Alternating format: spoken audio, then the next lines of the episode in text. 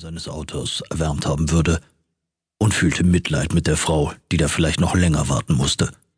Er war bestimmt nicht der Typ, eine Frau einfach anzuquatschen, aber hier gab er sich einen Ruck. Er fuhr auf die andere Straßenseite und ließ das Fenster auf der Beifahrerseite herab. Kann ich Sie bei dem Sauwetter wohin fahren? richtete er an das Funkmariechen. Nein, nein, geht schon. Heute ist ein Scheißtag. Da juckt mich der blöde Bus auch nicht mehr. Sind Sie sicher, dass heute ein Bus fährt? Hakte Peter nach. Kommt schon einer. Und wenn nicht, ist auch nicht schlimm. Scheiße. Gerne wäre Peter endlich losgefahren, um das Fenster schließen und die Heizung aufdrehen zu können. Hören Sie, Ihr Kostüm ist bestimmt nicht schneefest. Steigen Sie ein, ich fahr Sie.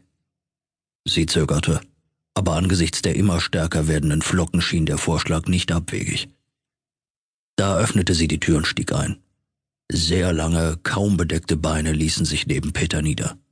Danke. Wenn Sie mich am nächsten Taxistand absetzen könnten, dann komme ich weiter. Wohin wollen Sie denn? fragte Peter. Ich muss zurück nach Mainz, aber das geht schon. Ich will nach Wiesbaden, also genau meine Richtung. Ich fahre Sie gerne nach Mainz rein. Toll, grummelte die Person auf dem Beifahrersitz. Ist hier irgendwo eine versteckte Kamera? Wie bitte? fragte Peter irritiert nach. Ach nix.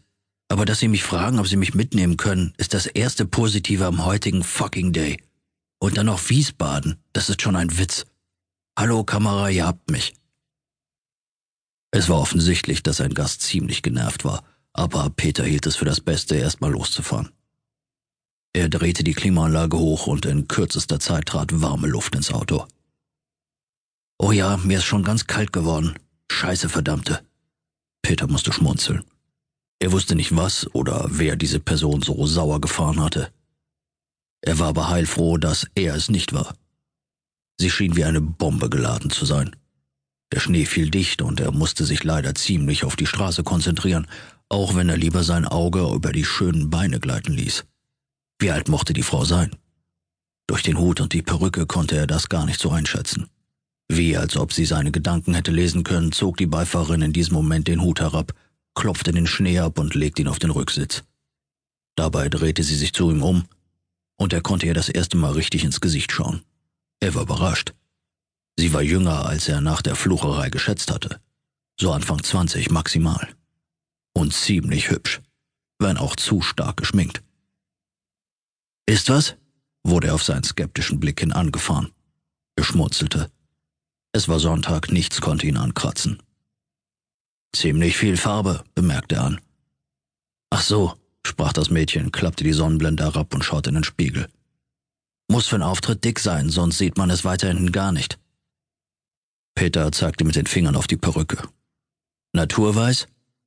Witzig, witzig, motzte es zurück, aber dennoch zog das Mädchen die Perücke ab. Dunkles, schulterlanges Haar kam zum Vorschein. Damit sah das Gesicht noch schöner aus, ging es Peter durch den Kopf. Für einige Momente herrschte Stille im Auto. Peter beobachtete die Person aus den Augenwinkeln. Radio? fragte er an. Mir egal, alles egal. Was bringt ein Funkenmariechen in der Faschingszeit so zum Fluchen? fragte Peter. Scheiß Fasching. Lustigsten Wochen des Jahres, selten so gelacht. Haha, fuck. Hm, sagte Peter. Nun ist mir alles klar. Was interessiert Sie denn, Männer? Ups, daher weht der Wind. Stille. Es schien in ihr zu arbeiten. Peter sah die nächste Abzweigung. Nach rechts ging es auf die Autobahn, nach links über die Orte Richtung Mainz. Er entschied sich gegen die Autobahn. Er hatte es nicht eilig. Er hörte auch keinen Protest, als er nach links abbog. Wahrscheinlich hatte Miss Patzig seine Entscheidung gar nicht bemerkt.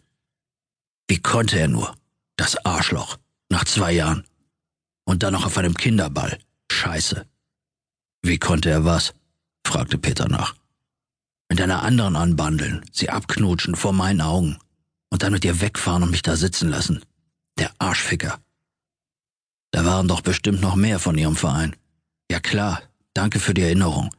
Alle haben es gesehen, diese verdammten heimlichen Blicke. Mitleidig, ah. Und warum sind Sie nicht mit denen gefahren? Weil ich keinen Bock auf Fragen hatte und auch noch warten sollte.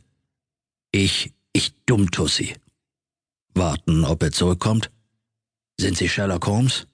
Ja, ja, ich war so blöd und dachte, er kommt noch zurück und holt mich.